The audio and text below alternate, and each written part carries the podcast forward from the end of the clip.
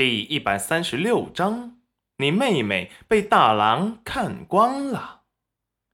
一天过去后，齐云染让裴元君把来干活的人全部给记了下来，愿意长久做的，就以后房子完工再结；要是明日不想来的，就当日把银钱给结清。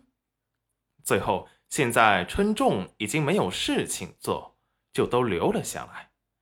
刘婶和吴婶，齐云染也打算给他们算工钱，可刘婶和吴婶却觉得在家反正也没啥事做，帮忙做顿午饭不值得给银钱，不想要。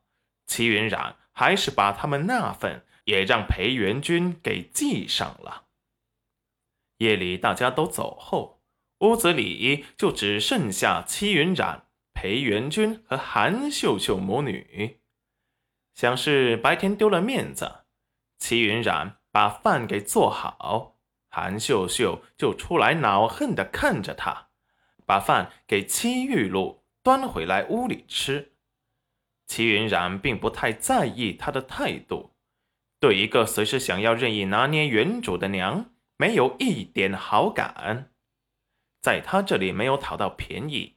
就想用外界的舆论来逼他就范，幸好刘婶今日帮他说了公道话，不然让他们这么又哭又说的，不知道村子里明日还会传出什么呢。吃过饭，齐云染拿出自己画好的建房的图纸，又仔细看了，见没有问题后，放好准备睡觉。却在此时，突然一声尖叫声响起。戚云然一听，却是戚玉露的声音，皱眉：“他们又出了什么幺蛾子？”走出去一看，却见戚玉露衣衫不整，衣服松松垮垮的捂住胸口，而裴元君也是一副刚从浴室里洗完澡的模样，衣服凌乱的披在身上。露出大片白皙的胸膛，看起来这气氛有些暧昧。戚玉露不停的抽噎，低头掉着眼泪，而韩秀秀正在安慰戚玉露。见戚云染出来，立即命令的口吻对着戚云染说道：“冉冉，你妹妹被大郎看光了，你说怎么办？”青玉露还配合的委屈，小声抽泣，时不时的打量着他们的反应。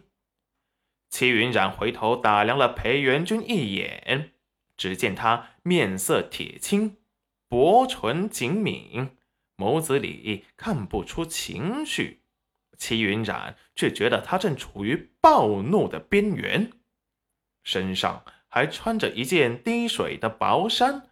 沾水过后，贴在了他的身上，强劲有力的体魄让人看得面红耳赤。想来是听到了动静，急忙穿上了衣服，连身上的水都来不及擦。此时的衣摆还滴着水。见戚云染光看着裴元君没有说话，戚玉露。眼中闪过恶毒，韩秀秀也立即催促道：“戚云染，你今日不给我们一个交代，我就上县衙去告你们。”戚云染冷漠一笑：“裴元君，据他对他的了解，觉得不会无缘无故的去看光戚玉露。况且这间洗澡的屋子……”还是裴元君一直用的，他和小景轩都是在自己的屋子里洗的。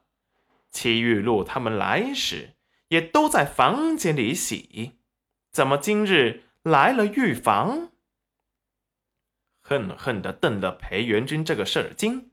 裴元君语气有些冷，看着戚云染的眼神又有些委屈。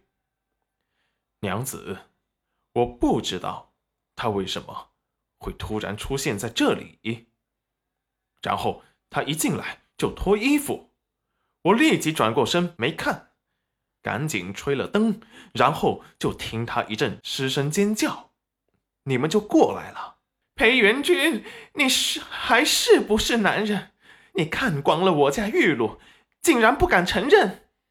走，我们去县衙说理去。你这是诚心想毁了我们玉露的清白呀！说完，立即大哭大叫的，企图惹来更多的人，把事情给闹大。